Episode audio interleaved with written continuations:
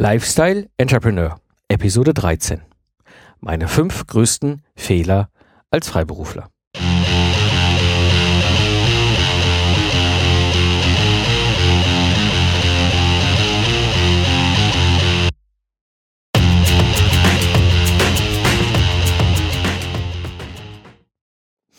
Hallo und herzlich willkommen zum Lifestyle Entrepreneur. Ich bin Mike Pfingsten und das ist der Podcast für Freiberufler, die das Ziel haben, einen erfolgreichen Business im Netz aufzubauen. Mein Ziel ist es, dass du erfolgreich bist und so gebe ich dir mein Wissen und meine Erfahrung weiter. Aus der Praxis für die Praxis. Heute geht es um Fehler. Und zwar Fehler, die ich gemacht hätte oder gemacht habe, die ich wirklich, die mir passiert sind und wo ich echt froh gewesen wäre, wenn ich vorher von jemandem darüber was erfahren hätte, so dass ich sie hätte auch vermeiden können, weil da sind ein paar Lernerfahrungen bei, die ich heute sehr dankbar bin in meinem Leben. Aber um ehrlich zu sein, hm, wenn ich sie nicht hätte machen müssen, wäre ich jetzt auch nicht unglücklich gewesen. Ja, und ähm, so werde ich am Ende der Episode dir ein bisschen erzählen, welche existenziellen Fehler es gibt oder wirklich gravierende Fehler es geben kann, die ich erlebt habe und vor allem, wie du sie vermeiden kannst, sodass du daraus lernen kannst und sie vielleicht dann auch gar nicht erst begehst.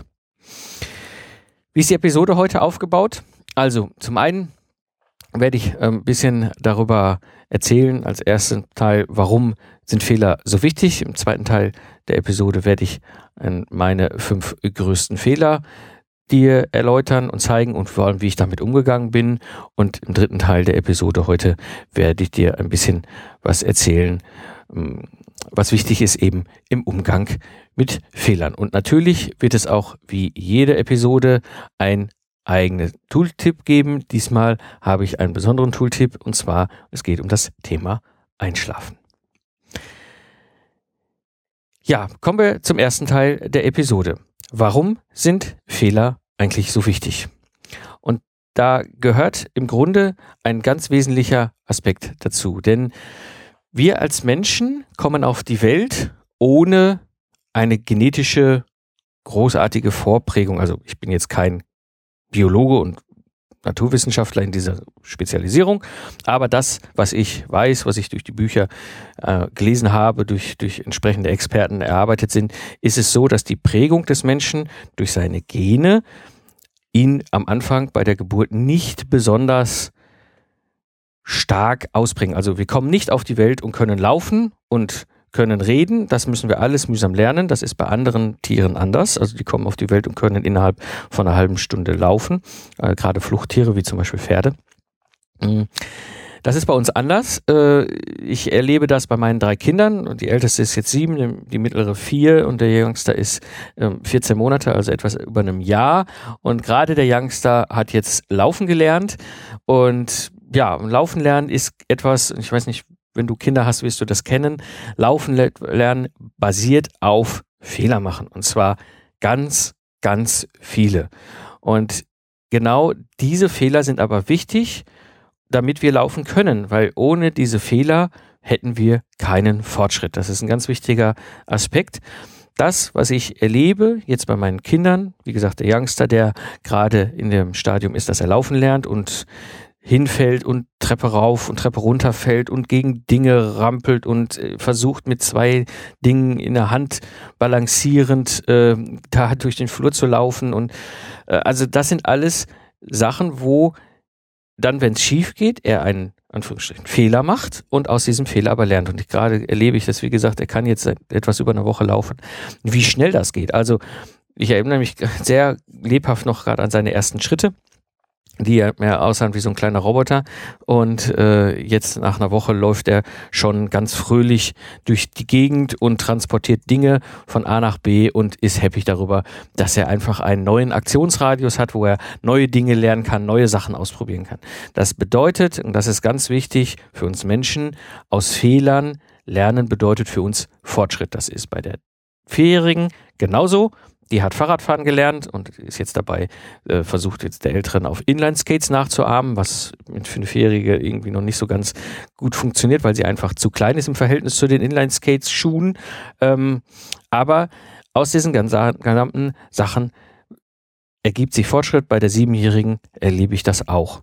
Da kommen wir noch in das Thema Schule. Da werde ich vielleicht auch noch mal eine eigene Episode machen zu dem aktuellen äh, Schulsystem.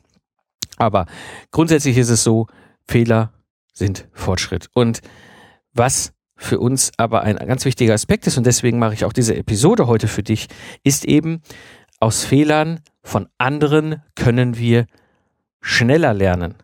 Wenn ich einen Fehler mache und daraus lerne, und dann muss, ist dieser ganz, ganz bewusst dieser geschlossene Kreislauf des Lernens eben halt ganz wichtig. Ich muss erstmal überhaupt erkennen, dass ich einen Fehler gemacht habe, um daraus zu lernen, also Reflexion, ist es für uns Menschen ein weiterer Aspekt des Lernens eben das Abschauen und Nachmachen. Ich, auch das sehe ich bei meinen Kindern.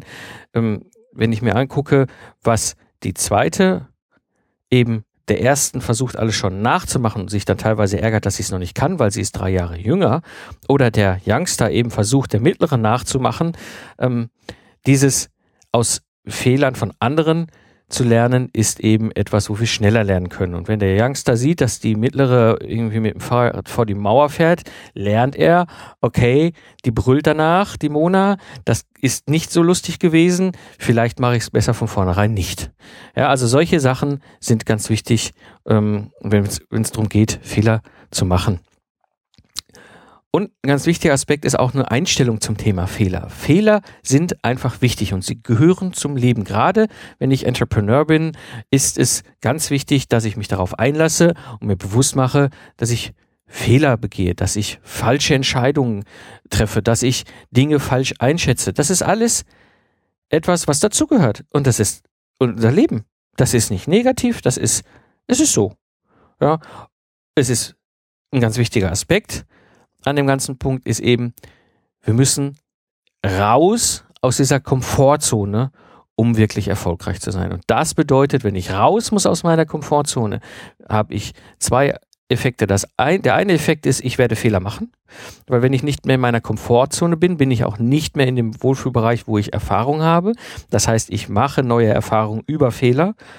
Ganz, ganz wichtiger Aspekt. Und ihr müsst euch das vorstellen, die Komfortzone ist ein Bereich, wo wir uns auskennen. Und in diesem Bereich gibt es in der Mitte einen Punkt, einen Flock, der ist da in diesem, in diesem Bereich eingerammt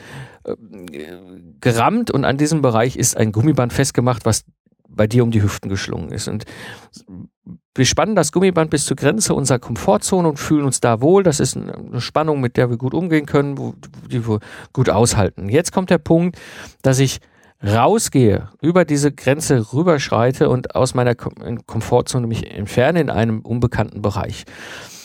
Und jetzt merke ich, wie extrem stark auch dieses Gummiband mich zurückzieht in die Komfortzone. Ja, das heißt, ich muss bewusst sein, da rausgehen, eine klare Meinung zum Thema Fehler haben, dass sie einfach wichtig sind. Ich werde Fehler machen, wenn ich aus dieser Komfortzone herausgehe und sie gehören einfach zu Leben und nur so kann ich wirklich erfolgreich sein. Ja, deswegen, aus meiner Sicht, sind Fehler unglaublich wichtig. Ja, kommen wir zum zweiten Teil der Episode, eben meine fünf größten Fehler. Und äh, an der Stelle, wie gesagt, diese Fehler habe ich alle begangen, aus meiner Sicht aber gelernt. Ich bin nicht traurig, nicht hämisch, nicht böse irgendwelchen Menschen gegenüber, die in diesem ganzen Kontext mit mir zusammengearbeitet, gelebt äh, haben. Und teilweise bin ich auch diesen Menschen, so egal wie krass das manchmal abgegangen ist, dankbar dafür, weil ich durch diese Erlebnisse, diese aus meiner Sicht Fehler, die ich gemacht habe, ja gelernt habe und dadurch Dinge heute verinnerlicht habe, die ich einfach anders machen würde. Wie gesagt, ich wäre natürlich dankbar gewesen, dieses Wissen vorher zu haben oder vielleicht von anderen schon bekommen zu haben. Und genau deswegen mache ich heute die Episode für dich, sodass du dir ein bisschen einen Überblick verschaffen kannst, was ich für Fehler gemacht habe, welche Konsequenzen daraus passiert sind und wie ich daraus gelernt habe, sodass du für dich, wenn du in der Situation vielleicht bist, selber besser entscheiden kannst, was vielleicht der richtige Weg ist. Ja, meine fünf größten Fehler. Kommen wir zum ersten Fehler. Und zwar das Thema Mitgesellschafter und auf andere verlassen. Ich habe mehrere Unternehmen gegründet und aufgebaut, wo ein oder mehrere Mitgesellschafter beteiligt waren. Und da habe ich gelernt, dass wir einen entscheidenden Fehler gemacht haben. Die Konstellationen, die ich hatte bisher, waren mehrere Zweierbeziehungen, also zwei gleichrangige Mitgesellschafter. Und ich hatte eine Konstellation, die GmbH und Co. KG, da waren wir vier Gesellschafter, hinter drei Gesellschafter. Und daraus habe ich ganz viele Lehren gezogen. Die erste Lehre für mich selber ist eben, es gibt nur einen Kapitän. Ich habe immer gedacht, und das war auch vielfach das Wissen, was ich so mir erarbeitet hatte über Bücher, über Weiterbildung an der Hochschule zum Thema Selbstständigkeit und so weiter. Es macht sehr viel Sinn, mit mehreren Menschen zu gründen, weil das ist ja immer so naheliegend. Äh, wir teilen uns die ganze Arbeit, wir teilen uns den Aufwand und das Ganze wird dann wesentlich einfacher. Meine Erfahrung, das stimmt nicht. Meine Erfahrung, ganz wichtig. Ja. Zum einen ist es so, in dieser Konstellation habe ich immer irgendwie eine Pari-Variante gewählt. Das bedeutet, wir hatten von den Stimmanteilen, von den Gesellschafteranteilen immer gleich viel. 50-50 oder jeder 25 Prozent, hinter jeder 33 Prozent. In all diesen Konstellationen habe ich Unternehmen mit anderen Gesellschaftern gehabt. Und das Ganze führt zu einem Patt. Wenn es um wesentliche Entscheidungen geht, vor allem strategischer Natur. Welche Leistung, welche Produkte, was ist unser Fokus, all diese Dinge. Wenn es darum geht, muss es einen Menschen in dieser Konstellation geben, der das letzte Wort hat. Es gibt nur einen Kapitän an Bord eines Schiffes. Daraus ist meine Lehre nämlich ganz klar, in jeglicher Konstellation, die ich vielleicht zukünftig mal irgendwann in meinem Leben noch eingehe mit anderen Mitgesellschaftern in einer Gesellschaft, entweder habe ich 51 Prozent, also die Mehrheit, das absolute Sagen, oder es ist für mich einfach nur eine Investition, wo ich nur Geld reingebe und ganz bewusst investiere, ohne das entscheidende Sagen zu haben. Denn wenn du die Situation hast, dass du gründest mit mehreren ein oder mehreren Mitgesellschaftern und ihr habt da alle paarige äh, Stimmanteile, dann ist es definitiv früher oder später der Fall, dass ihr euch in Diskussionen, in sehr hitzige Diskussionen verstrickt. Und egal wie gut eure Bekanntschaft und Beziehung ist an der Stelle, diese Diskussionen werden bis auf Knochenmark gefeitet. Das habe ich in allen Konstellationen immer wieder erlebt, weil jeder hat da seine grundsätzliche Sicht. Wir sind alle Unternehmer, Entrepreneure, Selbstständige, die auch eine gewisse Vorstellung vom Leben haben.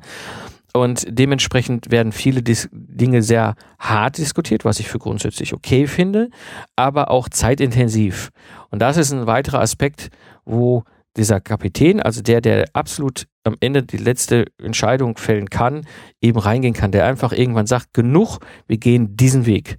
Das hat uns damals sehr gefehlt und das ist etwas, was ich heute definitiv anders machen würde. Ich würde nie wieder eine Gesellschaft gründen mit Mitgesellschaftern, wo ich pari Stimmverteilung und Anteile habe. Also das ist ein ganz wichtiger Aspekt, eben in dieser Konstellation ähm, wirklich ganz bewusst hineinzugehen und zu sagen, entweder habe ich das Sagen hier in letzter Konsequenz oder es ist für mich einfach nur eine Investition.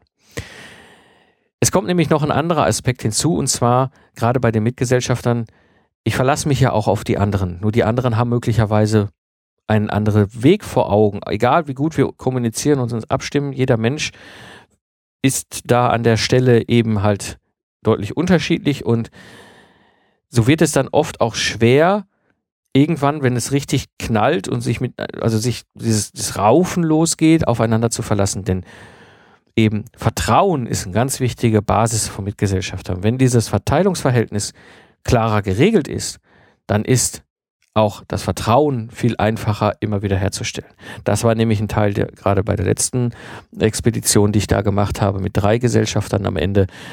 Da ist dann irgendwann also zwei, Verhält äh, zwei, zwei Gesellschafter haben sich noch ganz gut vertraut. Also mit dem einen bin ich bis heute immer noch in einem sehr freundschaftlichen Kontakt. Und der dritte, mit dem bin ich gar nicht mehr in Kontakt. Und da ist, ist auch das Vertrauen äh, komplett zerbrochen.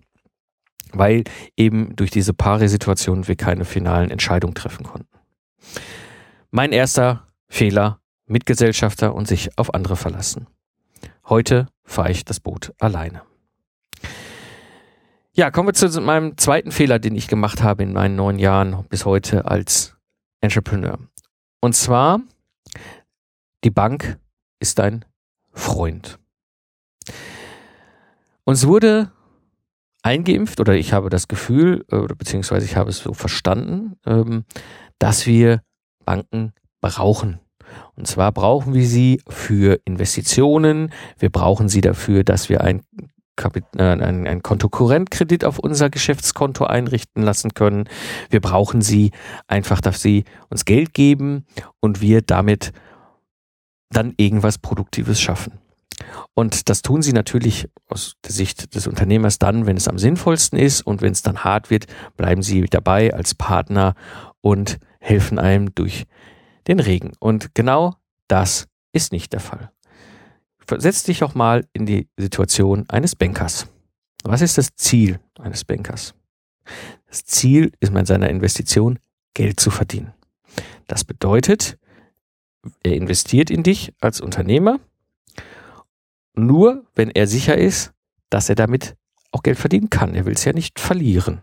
Das heißt, er will einen, da er dein Business nicht versteht, einen extrem hohen Aufbau von Vertrauensarbeit auf deiner Seite sehen, damit er dir bereit ist, das Geld zu geben. Und wenn er dann plötzlich sieht, dass die Fälle wegschwimmen, ist sein erstes Ziel, sein Geld zu retten, nicht dir zu helfen. Das ist ein ganz wichtiger Lernaspekt, den ich in einer Geschichte erlebt habe, im ganzen Umgang mit Banken.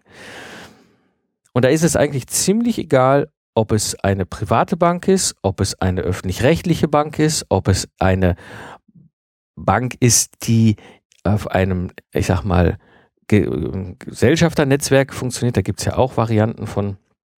Ähm, es ist egal. Es ist wirklich wie wenn du Geld verleihen würdest. Wenn du 50.000 Euro einem guten Bekannten oder überhaupt jemanden verleihen möchtest oder der kommt auf dich zu und will von dir 50.000 Euro geliehen haben, der wirst du genauso handeln. Du wirst dir erstmal äh, Vertrauen, oder er will erstmal, dass Vertrauen aufgebaut wird und auf dieser Basis bist du irgendwann bereit, das Geld auch weiterzugeben. Aber wenn du merkst, dass das nicht läuft, dann siehst du zu, dass du dein Geld so schnell wie möglich zurückbekommst. Und genauso funktionieren Banken auch. Also der Bank ist, die Bank ist definitiv nie dein Freund. Sie ist auch nicht dein Geschäftspartner. Ja, ein ganz wichtiger Aspekt. Aus dieser ganzen Konstellation mit den Banken und was ich da so erlebt habe, ist es so, dass ich versuche, in meinem Business als Entrepreneur Banken komplett rauszuhalten. Es hat nämlich noch einen weiteren Aspekt. Wenn dir Banken Geld leihen, egal in welcher Konstellation, sitzen sie an einem sehr, sehr langen Hebel und haben einen hohen Einfluss auf dich. Nicht nur was das Unternehmerische angeht, sie haben auch einen hohen Einfluss auf das Mentale. Und in dieser Geschichte drin zu stecken und eigentlich zuzusehen, dem Business voranzutreiben, dann aber auf der anderen Seite eine Bank zu haben, die hinter einem herjagt, weil sie an der Stelle nämlich das Gefühl hat, der Business läuft nicht. Das wird ein Spagat, der dich zerreißen kann als Entrepreneur, als Unternehmer. Entrepreneure müssen nicht zwingend Geld aufnehmen als Unternehmer.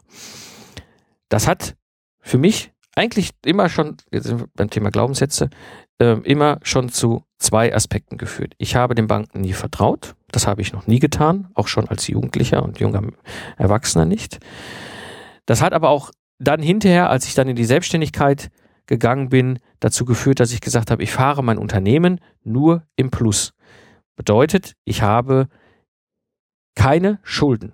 Auch keine Kontokorrentkreditschulden. Das ist auch, sind auch Schulden. Auch wenn die Banker dir erzählen, das ist die Überziehungsmöglichkeit, äh, die du hast, ne? egal. Ja, das geht, kann schwer nach hinten losgehen. Und wenn du keine Schulden hast, hast du keine Verpflichtung gegenüber der Bank. Was bedeutet, du kannst auch bei deinem Zeit anders umgehen. Das ist so meine Erfahrung. Wenn ich, selbst wenn es nur ein Kontokorrentkredit war, den wir bei der GmbH und Co. Hatten, wir müssen Unterlagen bereitstellen, wirtschaftliche Updates immer wieder geben, also Quartalsberichte, Jahresberichte, Bilanzen. Du bist sehr viel damit beschäftigt und investierst sehr viel Zeit, um die Bank am Laufen auf dem Laufenden zu halten, was gerade passiert, auch gerade mit den Zahlen. Ja, diese, diese Zeit kann ich eigentlich auch als Entrepreneur woanders reinstecken. Ja, denn das ist nicht zu unterschätzen. Das ist nicht mal einfach nur die Bilanz vom Steuerberater weiterzuschicken an den Bankangestellten, der Bankberater wollte ich schon sagen, es sind keine Berater, es sind Verkäufer, an den Bankverkäufer weiterzuschicken, damit er weiter zufrieden ist. Ja, also an der Stelle ganz wichtig, meine Prämisse, meine klare Konsequenz aus der Erfahrung, die ich auch schon, oder beziehungsweise aus einem Glaubenssatz, den ich schon immer hatte, ich brauche Banken nicht, nicht für das, was ich tue und dementsprechend keine Schulden bei der Bank. Das ist nämlich eine Erfahrung, ein Fehler, den ich gemacht habe. Ich habe eine GmbH und Co. KG sehr groß Geschichte, die wir mal aufgezogen haben, die lief halt über Investitionen, über Kontokorrentkredite, über Bürgschaften und so weiter. Und da habe ich dann hinterher, und das lief lustigerweise auch noch mitten durch die Wirtschaftskrise hindurch, und da habe ich mal erlebt, wie Banken reagieren können. Und das war keine Privatbank, das war eine öffentlich-rechtliche Bank, ja, die ja angeblich so unglaublich unternehmerfreundlich sind. Ähm, dazu kommt das mag jetzt vielleicht ein Einzelfall sein, das will ich nicht pauschalisieren, aber auch eine gewisse Inkompetenz auf Seiten des Bankers. Also wenn ich als Unternehmer mehr wirtschaftliches und finanzielles Verständnis habe als der Banker, dann wird es mir schon gruselig. Mm, nach der Erfahrung habe ich dann ab dann wieder stringent bis heute dieses Unternehmen immer im Plus geführt. Das heißt, das war ganz lustig, bei Eröffnung eines, eines äh, Geschäftskontos will dich natürlich der Bankverkäufer treffen, um zu sehen, was er dir verkaufen kann und dich zu kennenzulernen und will natürlich auch deine Liquiditätsplanung haben. Ein, eine Li Jahresliquiditätsplanung halte ich persönlich für sehr sinnvoll. Investiere die Zeit in eine einfache Geschichte, kein Businessplan, nur eine einfache Liquiditätsplanung äh, ist da schon sehr wertvoll. Und über diese einfache Liquiditätsplanung kannst du abbilden, wie du in den nächsten zwölf Monaten ungefähr gedenkst, einen Einnahmestrom zu haben und welchen Ausgabestrom wirst du haben und was wird bei dir überbleiben. Das mache ich schon seit Jahren. Und dementsprechend hatte ich auch einen Liquiditätsplan für das erste Jahr und auf dieser Basis eben halt dargestellt, wie sich die Zahlen entwickeln. Und da ich keinen Kontokorrentkredit brauche, sind natürlich das Konto immer im Plus, was sich erstmal gut aussieht. Jetzt mache ich es so, dass ich grundsätzlich immer zwei Netto-Monatsumsätze an als quasi nutze als Nulllinie. Das bedeutet, mein Konto ist nicht bei 0 Euro leer, sondern eigentlich bei plus zwei Netto Monatsumsätze. Was auch immer bei dir jetzt zwei Netto Monatsumsätze ist, das musst du einfach mal schauen. Das ist quasi die gedankliche Nulllinie auf deinem Konto. Damit habe ich mir selber in Anführungsstrichen einen Kontokorrentkredit geschaffen. Das heißt, sobald mein Konto unter diesen Betrag fällt, falle ich ja gedanklich unter meine Nulllinie und bin sozusagen quasi in meinem gedanklichen Minus auf dem Konto. Das habe ich natürlich in dem Liquiditätsplan auch so dargestellt. Ja, das heißt, ich hatte quasi in dem Liquiditätsplan euromäßig noch ordentlich Plus, also richtig ordentlich Plus auf dem Konto, aber in meiner Liquiditätsplanung lief ich ins Negative. Und das war natürlich für diesen Bankverkäufer direkt als allererstes, der Pfingsten hat da negative negative Kontostände. Das heißt, dem kann ich ja ein Kontokorrent mal anbieten. Und dann habe ich gesagt, nee, ich brauche kein Kontokorrent. Ich brauche, nein, brauche ich nicht. Ja, aber Sie sind doch hier negativ. Ich so, nein. Habe ihm das versucht zu erklären, hat er nicht verstanden. Die brauchen noch ein Kontokorrent. Nein, habe ich gesagt, nein, ich brauche kein Kontokorrent. Mein Konto bleibt im Plus. Er sagte aber, nein, da haben Sie doch einen negativen Kontostand in vier Monaten auf, in Ihrer Liquiditätsplanung. Ich so, ja, habe ich, weil ich habe vor, ein größeres Investment dann anzuschaffen. Ja, aber da brauchen Sie doch einen Kontokorrentkredit. Ich so, nein, ich bin doch mit zwei Mon netto Monatsumsätzen im Plus. Das heißt, ich falle da gerade mal ein paar tausend Euro drunter. Das heißt, das Konto ist immer noch im guten fünfstelligen Bereich im Plus. Ja, diese Diskussion hat dann eigentlich auch dazu geführt, dass ich das Ding an Nagel gehangen habe mit den Banken. Endgültig an Nagel gehangen habe. Banken brauche ich heute eigentlich nur noch für den Transfer von Geld übers Netz. Das ist ihre, ihre Zweckbestimmung für mich als Entrepreneur. Alle anderen Leistungen einer Bank brauche ich nicht. Achso, noch vielleicht noch ein so ein Punkt zum Thema Banken und äh, dem Vertrauen. Auch da habe ich viel erlebt und gelernt über die Wirtschaftskrise und äh, Privatbanken. Wenn ich höre, dass eine deutsche Bank 15 oder 20 Prozent Gewinn aus als Vorgabe bekommt von ihrem Vorstand. Wo kommt denn der Gewinn her? Der Gewinn kommt von denen, wird von denen erwirtschaftet als Unternehmen. Das bedeutet, wenn ich mir ja bei denen Geld leihen will, dann wollen die ja Gewinn, also Profit, also quasi über die Zinsen dessen, was sie mir leihen, wollen sie ja Gewinn machen. Und dementsprechend ist relativ klar, wie du behandelt wirst als Unternehmer bei privaten Banken. Bei öffentlichen Banken, das heißt, wo der Staat oder die Kommune Anteilseigner ist, da ist es so, die Kommunen sind notorisch klamm. Das bedeutet, sie versuchen natürlich maximal viel Geld aus diesen öffentlich-rechtlichen Kassen zu sehen. Das ist, wie gesagt, alles meine ganz subjektive Meinung. Ja, macht euch da eine eigene Meinung zu. Dementsprechend ähm, halte ich da auch nur ganz bedingt Vertrauen rein. Es gibt eigentlich grundsätzlich nur ein Konstrukt, was ich für halbwegs vertrauenswürdig halte, und zwar das, wo ich selbst Mitglied bin als Teil dieser Bank. Das sind beispielsweise Volksbanken, die, wo ich quasi der Selbsteigentümer bin. Diese Banken sind nicht gegenüber einer Kommune verpflichtet, ihre Haushaltslöcher zu stopfen. Die sind nicht gegenüber einem, einem Vorstandsvorsitzenden verpflichtet, irgendwie 20 Prozent Jahresgewinn zu erwirtschaften. Die sind ihren Eigentümern verpflichtet und da bin ich Teil der Eigentümerstruktur. Nichtsdestotrotz, auch wenn ich alle meine Konten bei Volksbanken habe und es gibt da ähnliches, ähnliche Konstellationen, auch andere, also ich will jetzt nicht die Volksbanken hier so besonders herausheben, aber Konstruktionen, wo du selber Eigentümer Mitgesellschafter dieser Bank bist, ähm, ist ein grundsätzlich vertrauenswürdiger. Mm, aber nichtsdestotrotz, auch da habe ich nur meine Konten laufen, um eben meinen Geldfluss abzuwickeln. Ich habe keine Schulden bei niemanden. Das zum Thema, die Bank ist dein Freund. Kommen wir zu meinem dritten großen Fehler und das ist das Thema Durchhalten oder Aussteigen ein Thema, ein Problem oder kein Problem, es ist einfach eine grundsätzliche Lebensart, ein Charakterzug von mir ist, ähm, ich gebe nicht bei jeder Kleinigkeit auf. Also so wenn ich irgendwo vor einen Mauer laufe, vor einen Widerstand laufe, ist das für mich eigentlich eher Ansporn, weiterzumachen. Ja, und wenn es dann kracht, dann ist wenn ich einmal auf so einem Gleis drauf bin, dann gehe ich auch voran wie so eine Lokomotive und gegen alle Widerstände meine Idee, meine Vision, meine Vorstellung von dem, was ich da umsetzen will, was ich glaube, was ich erreichen kann, was es äh, zu entdecken gibt, halt wirklich auch zu entdecken. Das führt allerdings auch mich als Mensch mit diesem Charakterzug zu einer Situation, wo ich in der Regel sage, nein, weitermachen, aufstehen, weitermachen. Ja.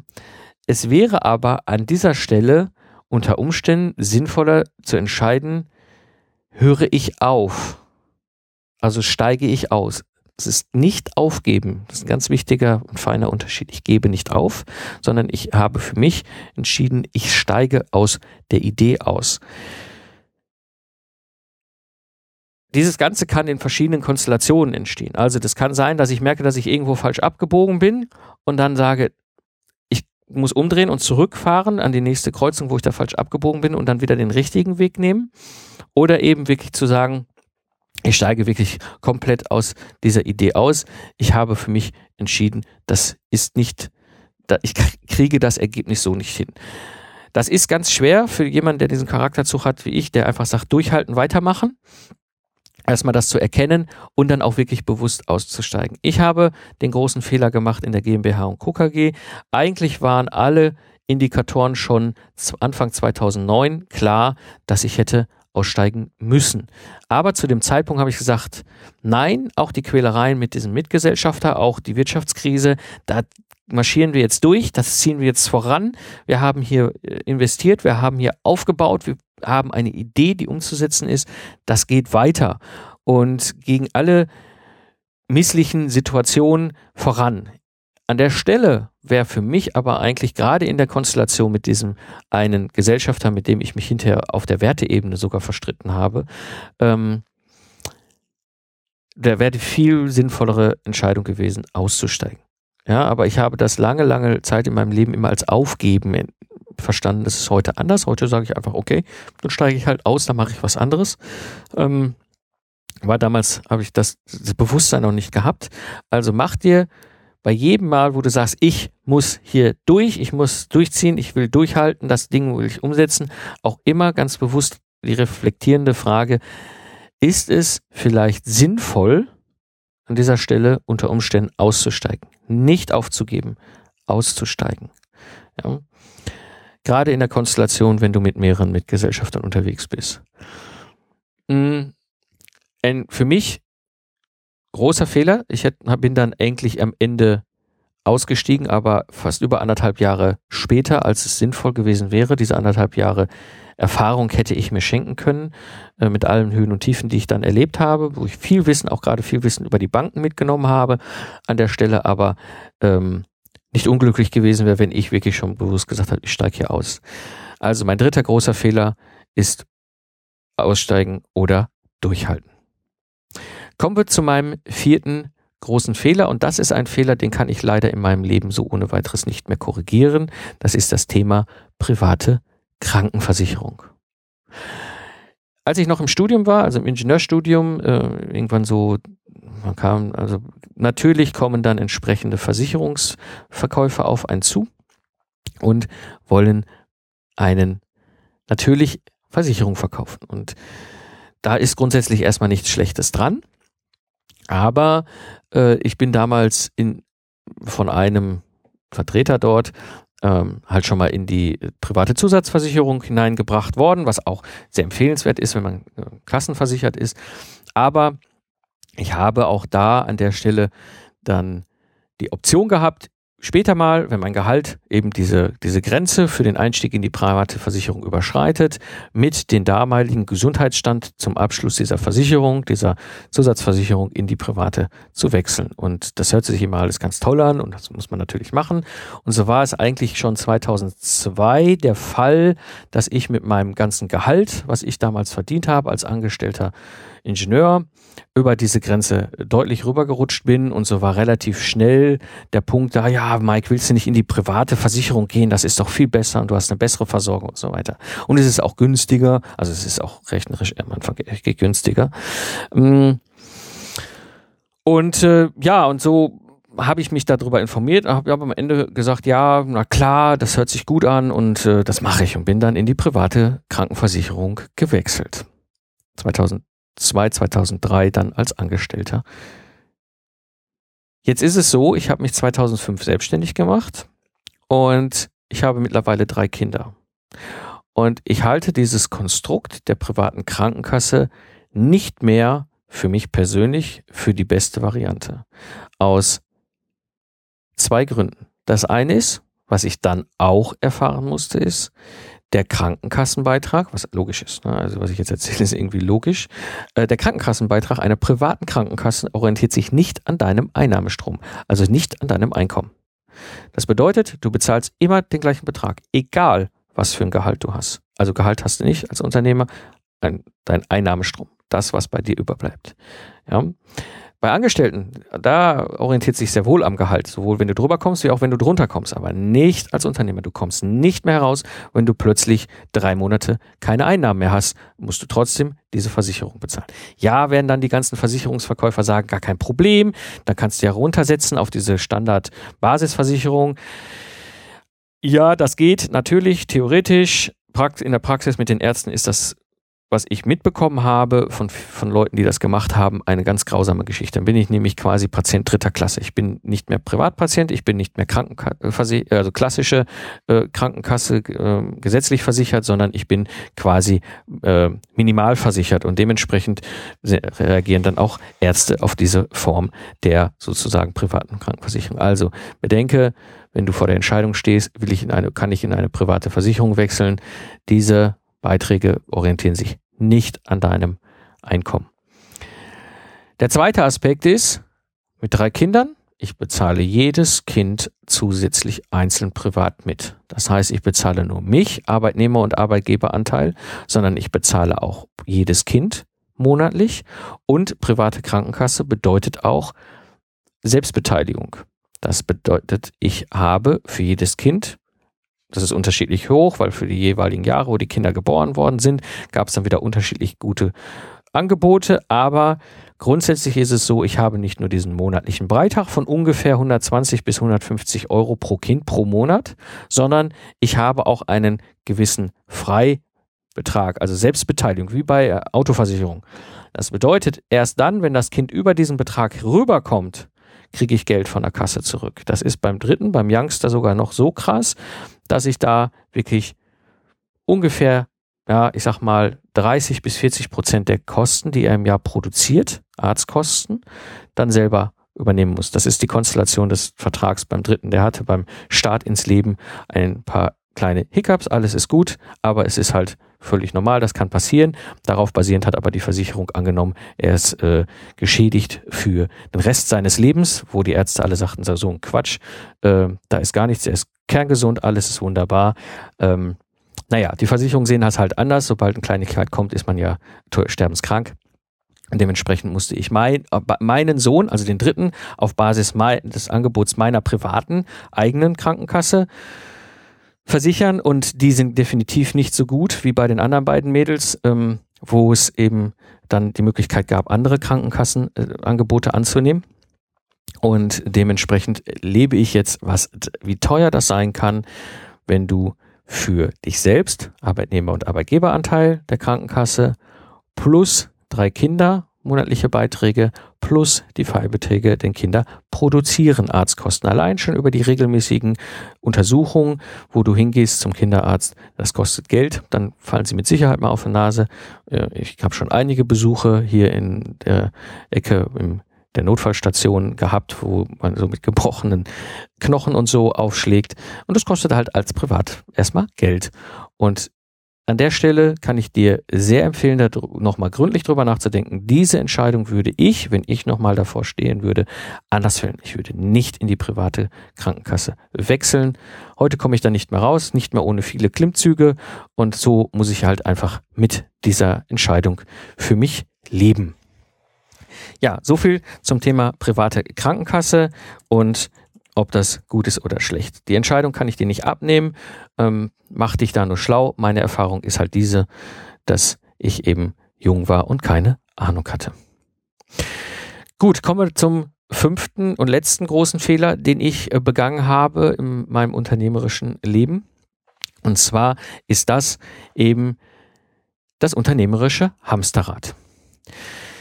Wenn wir uns jetzt angucken und über das Hamsterrad reden, reden wir in der Regel eigentlich immer so über das klassische Hamsterrad als Angestellter. Ja, 9 to 5, Markus Serenak redet ja wunderbar drüber ähm, und was das bedeutet und wie man da rauskommt. Es gibt auch noch ein anderes Hamsterrad, und zwar das unternehmerische Hamsterrad. Und das ist das, was, wo ich reingefallen bin, nämlich ich habe, als ich 2005 mich selbstständig gemacht habe, eben die klassische unternehmerische Prägung mitbekommen, also Wissen und, und Sicht und so weiter. Und die bedeutet eben, du musst ein Unternehmen mit Mitarbeitern und tollem Firmengebäude und so weiter aufbauen. Ja, ähm, das führt dazu, dass oder führte dazu, dass ich quasi mein, mein, mein angestelltes Hamsterrad gewechselt habe durch mein unternehmerisches Hamsterrad. Was bedeutet das? In dieser Konstellation als Unternehmer wenn du Mitarbeiter hast, wenn du Investitionen, dir Kredite geliehen hast und so weiter und so weiter, ja, dann ist diese Pyramide regelrecht auf dem Kopf gestellt. Deine Mitarbeiter sind dein Chef, weil die klar ihre Wünsche formulieren und du natürlich auch als Unternehmer sofern ich setze das mal voraus, auch die Intention hast, eine Umgebung zu schaffen. Ich, bei den Geistesleistern hatte ich es immer.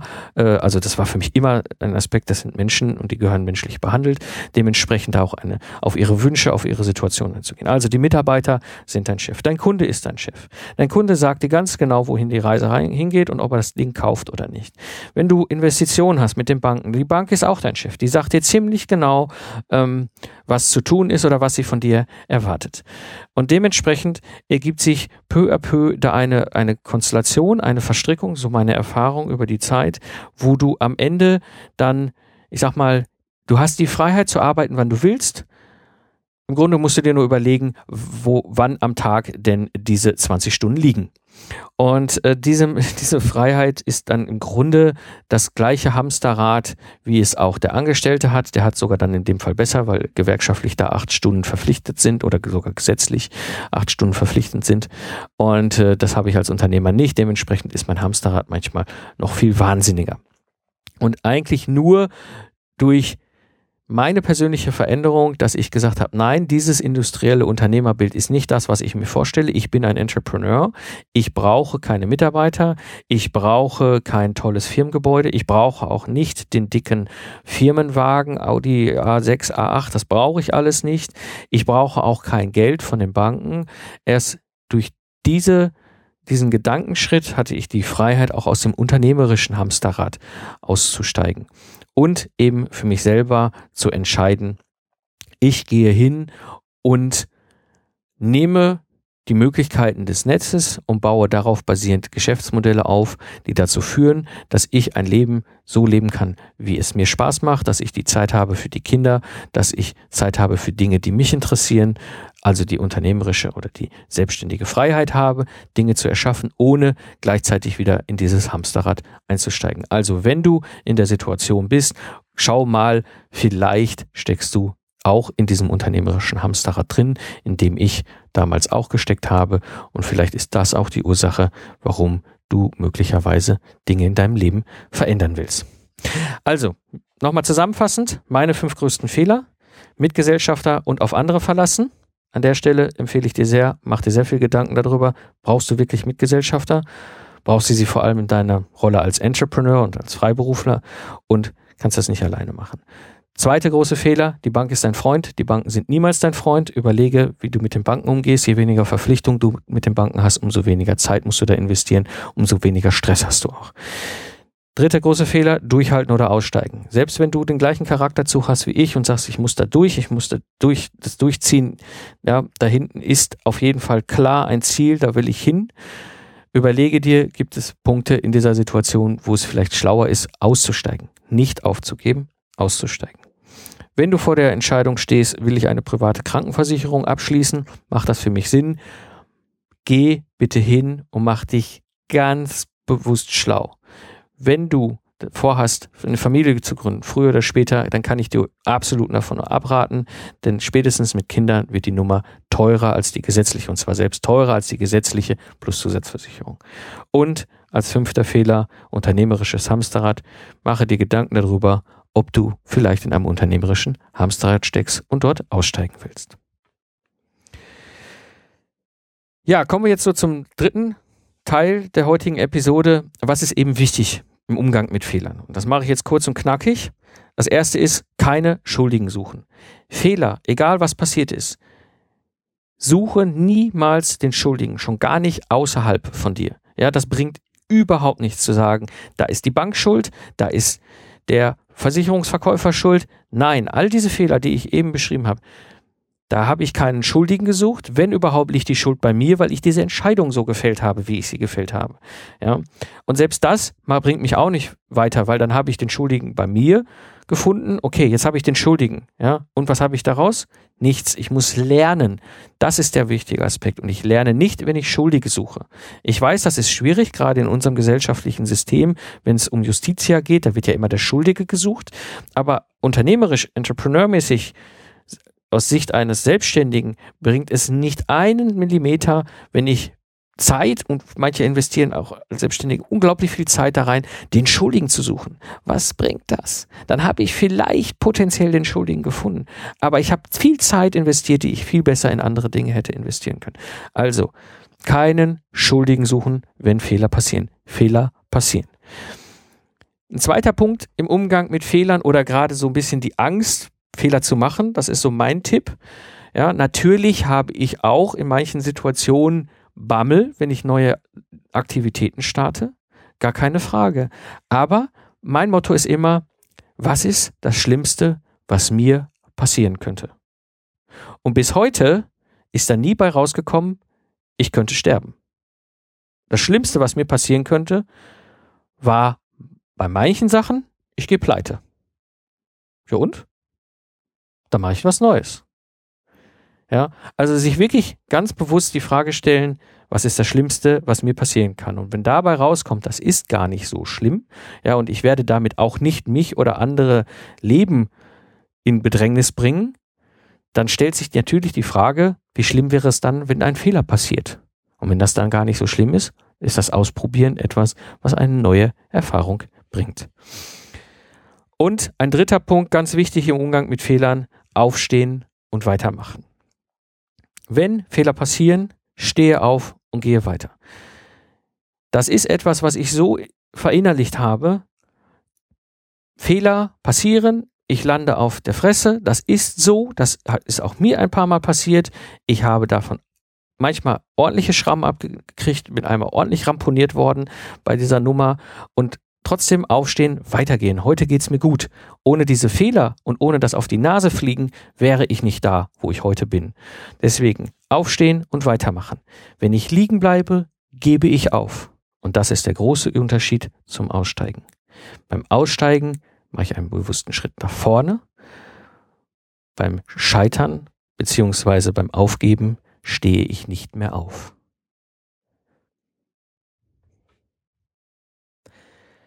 Zusammenfassend zur heutigen Episode, habe keine Angst vor Fehlern, mache Fehler und lerne daraus. Das war die heutige Episode des Lifestyle Entrepreneurs. Alle Links der heutigen Episode findest du natürlich unter lifestyleentrepreneur.de und ich freue mich über deine Fragen und dein Feedback gerne auch in den Kommentaren zur Episode. Ja, jetzt hatte ich noch einen Tooltip und zwar angekündigt einen Tooltip zum Thema Einschlafen und zwar passt der ganz gut in diesen Kontext Fehler machen und Fehler und Lernen aus Fehlern. Und zwar gerade so die Zeit, wo ich als Junior Troubleshooter in die Freiberuflichkeit eingestiegen bin, gab es mehrere Situationen, wo ich einfach über Tage abends nicht wirklich einschlafen konnte. Kurzer Hintergrund. Als angestellter Troubleshooter ist es so, dass ich für diese Millionen Euros für die Entwicklungsbudgets solcher Projekte nicht in allerletzter Konsequenz verantwortlich bin. Das heißt, wenn ich die Millionen Euro gegen die Wand setze, ist das alles fürchterlich und gar keine Frage und meiner Karriere als Angestellter garantiert nicht dienlich. Ja, aber die Firma kann nicht hingehen und sagen, Herr Pfingsten, ich hätte da gerne mal die 5 Millionen Euro zurück, Sie haben sie da gerade in die Mauer gesetzt. Das ist als freiberuflicher Troubleshooter, der ich dann plötzlich 2005 war, was anderes. Da kann sehr wohl ein Kunde hingehen und die Automobilbranche ist da knallhart und sagt, so, Herr Pfingsten, wie sieht's denn aus? Hier haben Sie ein Projekt in Sand gesetzt als Troubleshooter. Da hätte ich auch mal gerne fünf Millionen Euro wieder. Egal, ob ihr dafür verantwortlich seid, dass es dann am Ende im Sand gelegen hat oder nicht, hast du diese Systeme an der Backe. Und dementsprechend war es für mich so um diese Zeit herum manchmal echt haarig einzuschlafen, weil wir da Themen auf dem Tisch hatten, die wirklich, wo es auf Messerschneide stand bei diesem Projekt. Und ähm, ich habe dann einen wertvollen Tipp bekommen von einem anderen Unternehmer zu dieser Zeit, der mir sagte, weißt du was? Wenn diese Gedanken kommen abends, wenn du das Licht ausgemacht hast und dann plötzlich nochmal dachten, oh, was könnte da noch, habe ich alles dran gedacht, könnte da noch was schiefgehen, ist das alles okay? Sagte er, verdränge das und setze dir den Gedanken in den Kopf, heute, hier im Bett, kann ich es eh nicht mehr lösen.